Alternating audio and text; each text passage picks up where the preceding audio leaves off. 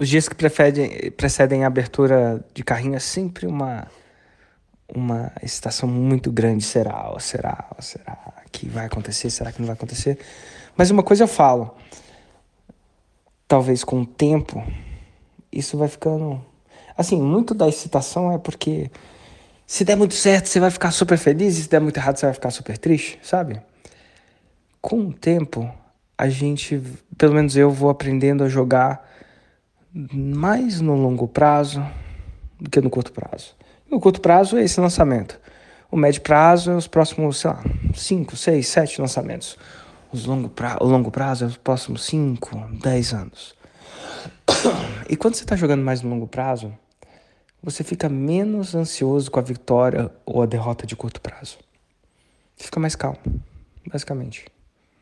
Bem mais calmo.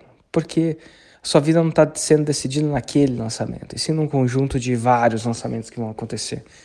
E essa calma eu acho que ajuda você a ter mais estamina é, ou, por que não dizer, clareza para construir caminhos mais é, duradouros, por que não dizer assim, mais longos ou duradouros.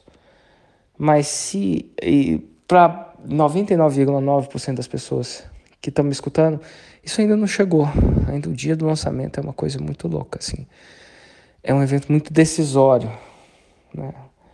Com o tempo ele vai ser um evento importante, um evento considerável, mas não o que vai decidir o seu sucesso ou fracasso.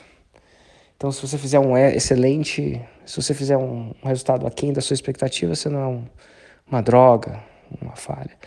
E se você também tem o outro lado da moeda também, se você fizer um resultado acima da sua expectativa, arrebentar a boca da balão, você também não é o cara.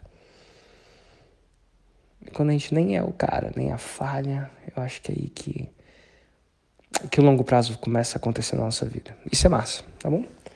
Então essa hora vai chegar eventualmente para você também.